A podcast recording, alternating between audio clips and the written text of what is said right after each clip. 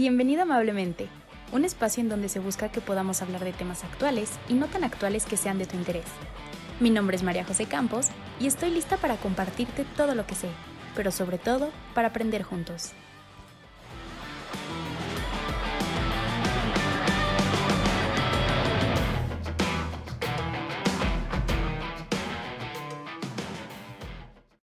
Hola a todos, espero que se encuentren muy bien y bienvenidos a un nuevo episodio.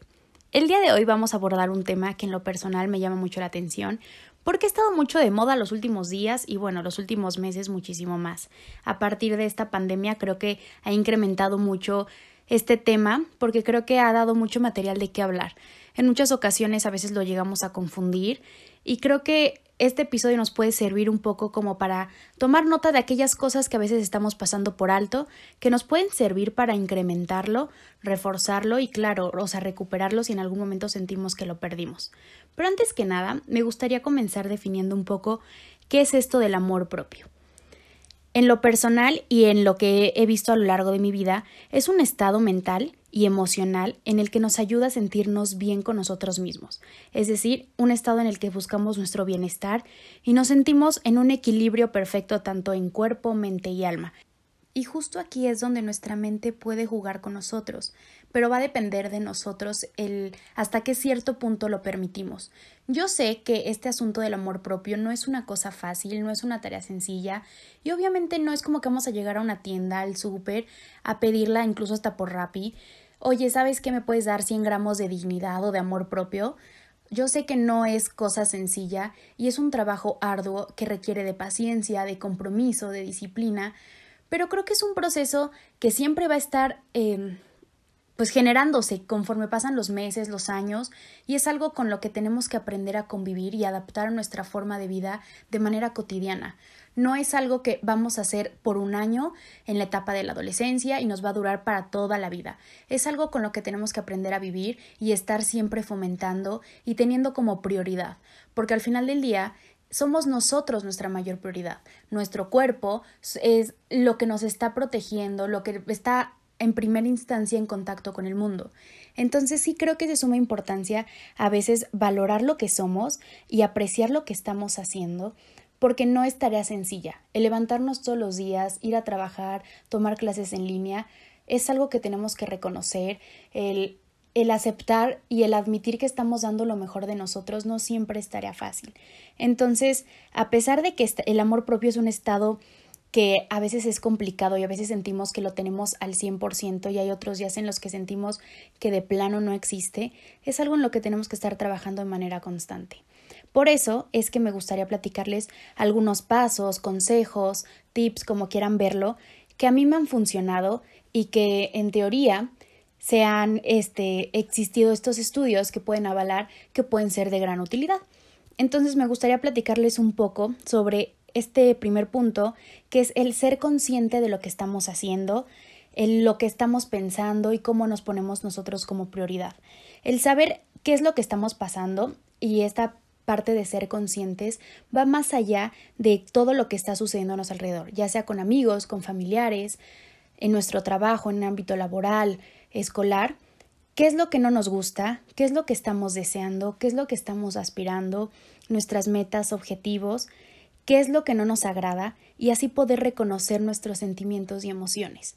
Ok, este día no me sirvió esto, este día estoy enfadada, reprobé un examen, me fue mal en la escuela, discutí con tal persona, simplemente no estoy de buen humor. Aprender a reconocer qué es lo que estamos sintiendo cómo lo sentimos en nuestro cuerpo, cómo se está proyectando, si sentimos las manos sudadas, si es un dolor de cabeza, dolor muscular, cómo lo estamos nosotros transmitiendo y lo estamos teniendo en nuestro cuerpo al mismo tiempo.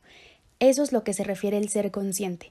Si tú ya te conoces en ese punto, va a ser un paso súper sencillo para los demás porque estás reconociendo cómo es que tu cuerpo interacciona y reacciona frente a situaciones de estrés, ansiedad o incluso la depresión. Entonces va a ser más fácil poner en palabras tus sentimientos para que en un futuro puedas llegar a expresarlos quizás de una manera más asertiva sin llegar a discusiones o siempre estar en pelea constante. Otro punto que me parece importante y de suma importancia es las necesidades, actuar conforme a lo que necesitamos y no siempre con lo que deseamos. Muchas veces ponemos nuestros deseos o los de otras personas antes de lo que realmente necesitamos. Entonces, esto va más allá de si es un capricho, ponernos a pensar, ¿realmente necesito esto en mi vida? ¿Realmente lo quiero? ¿Lo merezco? O si nada más es un capricho, porque muchas veces pensamos que necesitamos cosas que a la larga nos van a estar perjudicando. Y esto va un poco relacionado al siguiente punto, que es las personas tóxicas, que bueno, ya tendremos un episodio especial para este tema tan conflictivo, pero yo sé que a veces nos rodeamos de personas muy tóxicas y a veces es inevitable cortar estos vínculos o relaciones porque son personas incluso hasta nuestra familia, en el trabajo, que es imposible, por así decirlo metafóricamente, bajarlas del tren y no volverlas a ver. Pero hay que aprender a poner ciertos límites y decir tus palabras no me afectan, tus comentarios esto no va a pasar o interrumpir en mi estado de ánimo, no va a repercutir en cómo me siento y ponernos otra vez más como prioridad. Y esto también tiene que ver mucho con el establecer límites.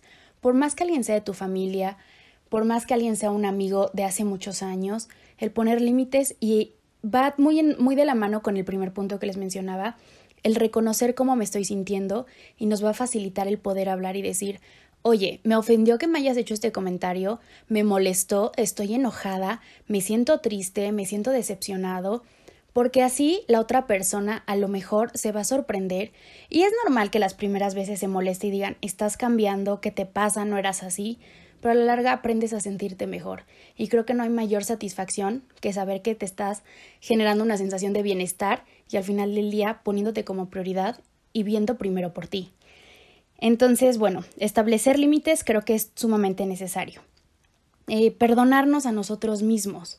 A veces, como les mencionaba en algún capítulo, somos nuestros peores enemigos, somos nuestras peores, eh, sí, nuestros peores enemigos, las personas que más nos criticamos, más nos juzgamos, más duras somos con nosotros mismos de por qué no hiciste bien, todo te sale mal, estoy cansada de que no puedes hacer esto, te prometes y te prometes y nomás no lo consigues, eres un bueno para nada.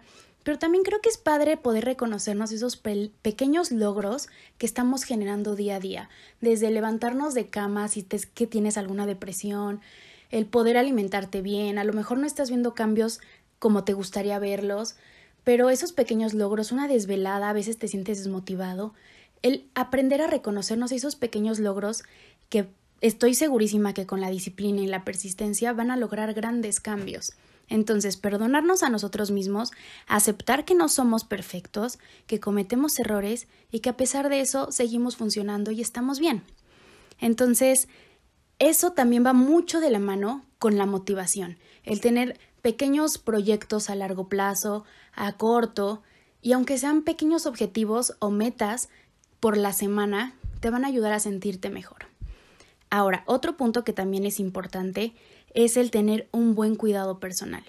El practicar este aseo personal y nuestro cuidado no solamente me refiero a como un buen baño, irte de spa un día, sino el procurarte tanto tu cuerpo, tu mente, va, va a ayudarte demasiado.